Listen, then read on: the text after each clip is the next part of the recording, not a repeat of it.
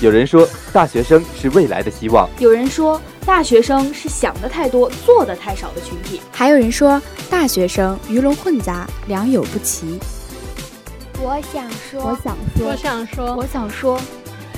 听了这么多句，我想说，不如一句我要说。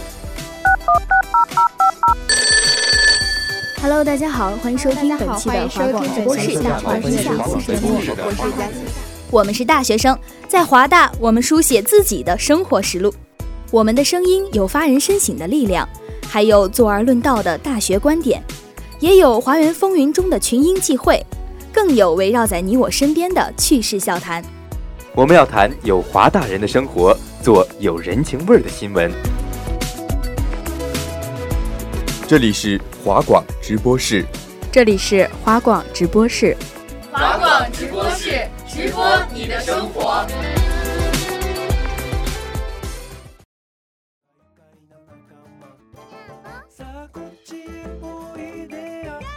Hello，大家好，欢迎来到今天的华广直播室《煮酒论道之三月的那些事儿》。我是播音梁晨，我是嘉荣。那三月份有很多节日啊，比如说三月七号我过的女生节，还有三月八号赵燕过的节日，还有三月十二号的植树节，还有三月十五的消费者权益日。那说起来，明天就是三月十五了，是这个一年一度的消费者权益日。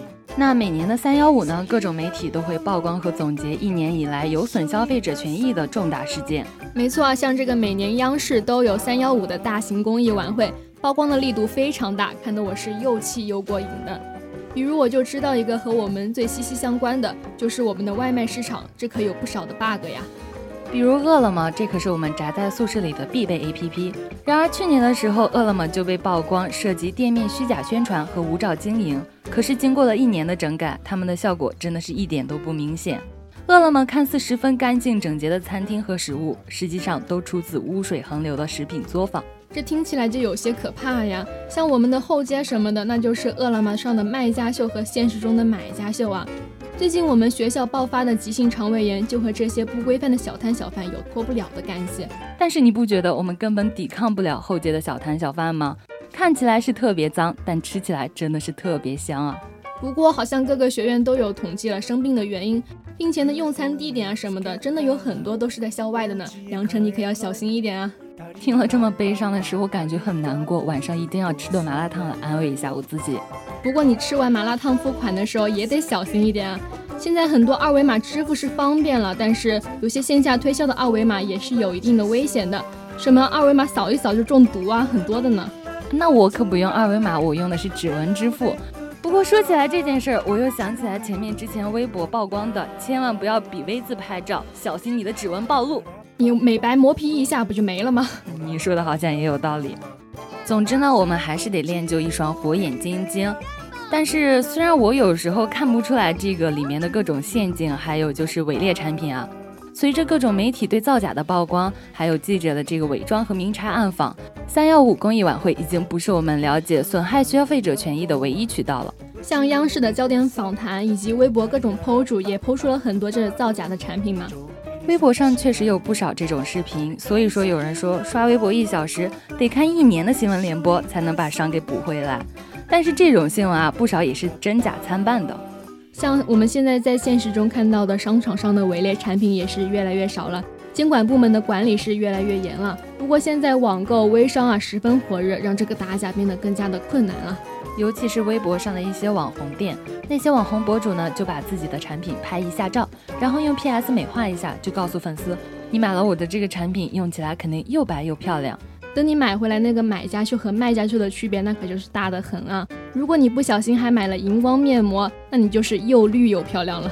因为他们在网上卖东西，并不需要营业执照，你也不知道他的这个产品究竟有没有经过正规的质量检测，所以说这单靠监管部门的力量真的是不够。所以，我们呢多多少少还是有过点失败的或是有趣的消费经历。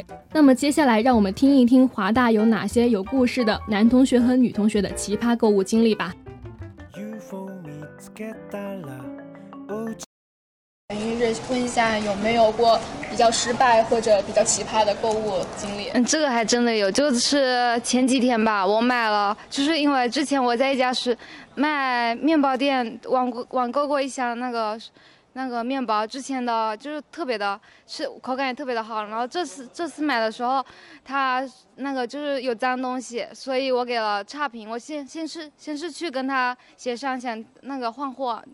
退货嘛，然后他他那个语气就跟自己是大佬的那种感觉，我特别生气，然后我就直接给他差评了。给他差评之后，他就开始不停的给我打电话，换着换着电话号码给我打电话。刚刚就刚刚上课的时候我还接了个电话，然后就不不上课时候还给我打电话，然后我没有按那个那个什么，嗯不是没有按，我不是我没有我我没有调静音，然后就好气啊，然后就想起来特别丢人，然后越想越生气。我可以举报一下这家店吗？可以啊。好，待待会儿我得得找一下，就是这家店，它叫十里记，记住记住，它是泉州的，记住了。好，我们你跟泉州的同学们说一下。好。有没有在学校里面或者在网络上面有过那个比较奇葩的或者失败的购物经历？呃，原来。原来在高中的时候有吧，高中的时候原来那个小卖铺它就是卖那种过期的东西嘛，然后我发现了之后，我就当面找那个人理论啊，然后那个人就，就就一开始就特别不情愿那种，说说什么，哎，这个这个你就你就算了什么什么什么的，然后我说你这样不行啊，说我说你必须得把你这些过期的东西全部换掉，因为可能其他同学就不会注意这个。就我我还是看了一下日期，我才知道你东西过期了嘛。然后他一开始就特别不那个，然后我后来就说你这样我可以举报你，说了巴拉巴拉说半天，然后他就怕了，你知道吗？然后他就就所以说我就觉得遇到这种事情就还是要维权吧，就不能对自己的一种保护，对，不能忍气吞声这样下去。就像这种不法商家，还是要及时的对对。下周三是三幺五消费者权益日，请问有没有过什么比较失败或比较奇葩的购物经历？哎，有过。去年我那个买吴亦凡的海报，他给我发成陈伟霆的了。然后我 我说给我发成陈伟霆了，他说好，给你重发一下，又给我发了一个。啊。那个下周三是消费者权益日，请问你有没有过什么比较失败或者奇葩的购物经历？有啊，就有一次买了一个包嘛。然后那个扣是坏的，就书包那扣是坏的，然后然后拆封之后就跟卖家说那扣是坏的，让他换嘛，他就死活都不换，他死活都不退，然后不退的话，然后我就我就退款嘛，我就退货，然后他就立马给我驳回，就不给我退，然后也维不了权，就没有办法了，最后。那你觉得其他同学如果遇到这种类似的事情，能够怎么样解决呢？嗯，我觉得可以打那个维权的电话吧，应该可以。如果说你你你认为这这个是有必要的，比如说你买的金额比较大的话，你可以这么做。那比如像像我可能就花了几十块钱，就算了。能不能分享一些你那比较成功的或者消费或者维权的经历？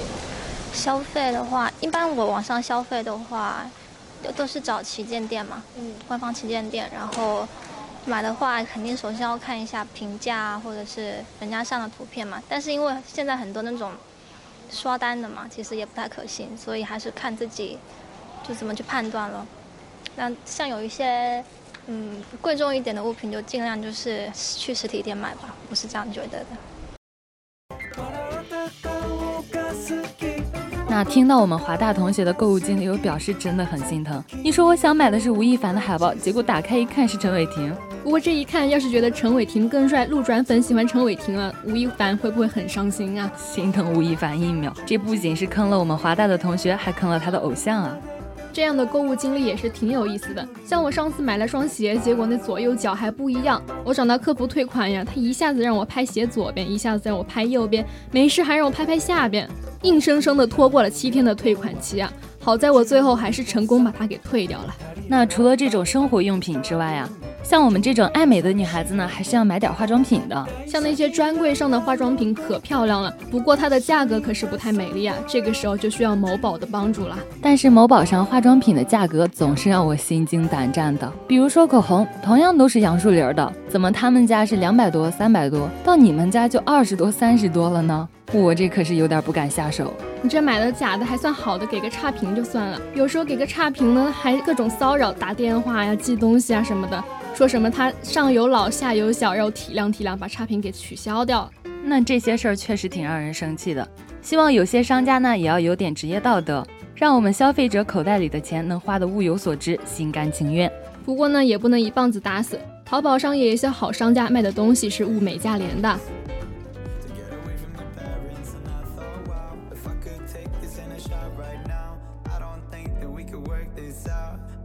那说完这个三幺五的事情啊，三月份好像还有另外一件大事，比如说，我就前两天看了一个新闻，说首都人民大会堂为何突然人山人海？男人看了会沉默，女人看了会流泪，全中国都震惊了。这是 UC 小编又上线了呀？那我就想看看他到底怎么让我震惊啊！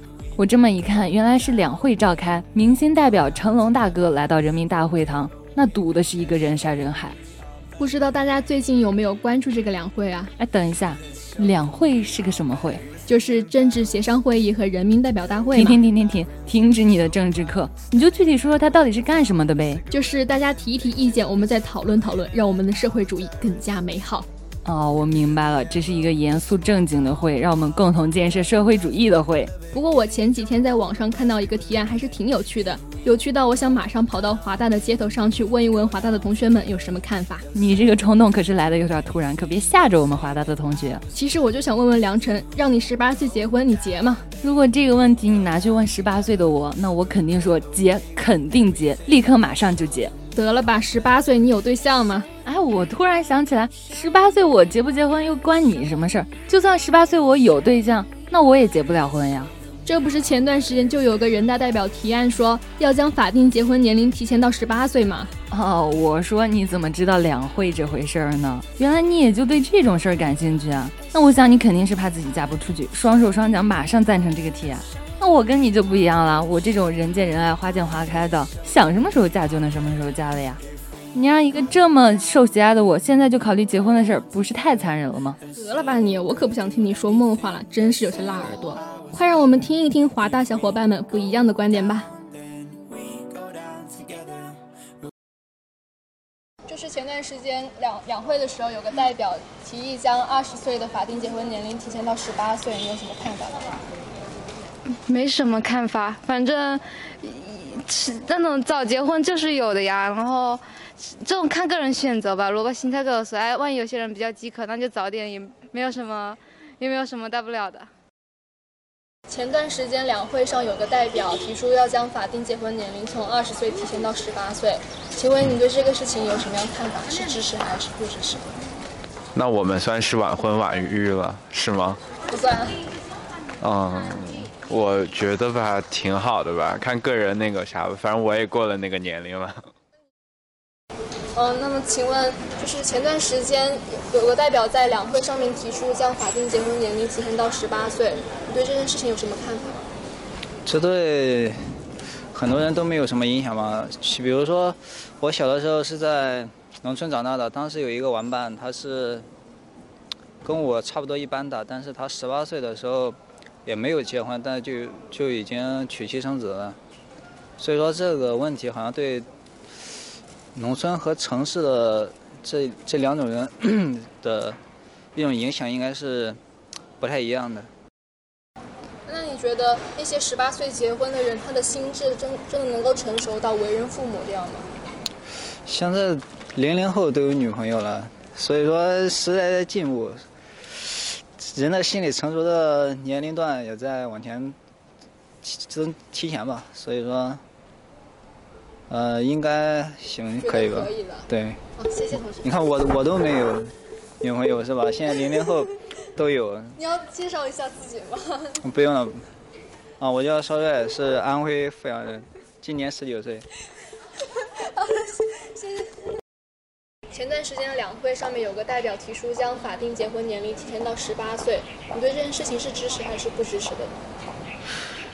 提到十八岁有有什么影响吗？我我十八岁不结婚，我十八岁连女女朋友都没有呢。那些十八岁结婚的人的心智真的成熟到可以为人父母吗？我还不成熟，我我应该应该不是很成熟吧？应该不不可以不可以。觉得那些比较提前结婚的，像十八岁结婚的，他们能负担起自己家庭的经济压力吗？哦，那我想反问一句：难道说你三十岁、四十岁结婚就能一定能够负担得起家庭的经济那个家庭的那个经济吗？就说十八岁也有可能，你不能说以年龄来恒定这个人人所他所。拥有的什么经济能力和财富能力？也许十八岁他是富二代呢，也许他是官二代呢，他十八岁结婚也可以啊。嗯，但是说，只如果说从一个普遍性来看，可能，然后就我们大大众认为十八岁可能不具备经济能力去承担这个呃家庭的重任。但是说我们嗯，可能他自己结婚，他对自己也会有一个考量嘛。结婚不可能只是就中国这个社会来说，不简单是双方男女双方两个人这件事情。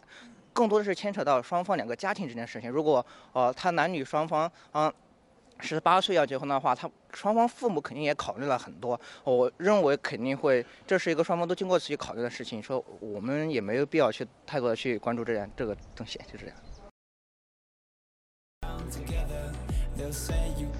那听了这么多同学的声音，我们也发现同学们对于结婚这个事儿啊，也分为着急的和不着急的。像着急的呢，我就有个同学，他人家才不管你法律规定多少岁结婚呢，十八岁孩子都生完三个了，那这样会不会不太负责任？他孩子的奶粉钱就这样赚够了吗？小朋友不会是小黑户吧？对啊，按照法律来说，他们这算是非法同居，孩子上不了户口，也上不了学，所以怪不得之前我们国家也提倡晚婚晚育，少生优生。像我们这一代都是在响应政策下成长起来的优秀的社会主义好青年。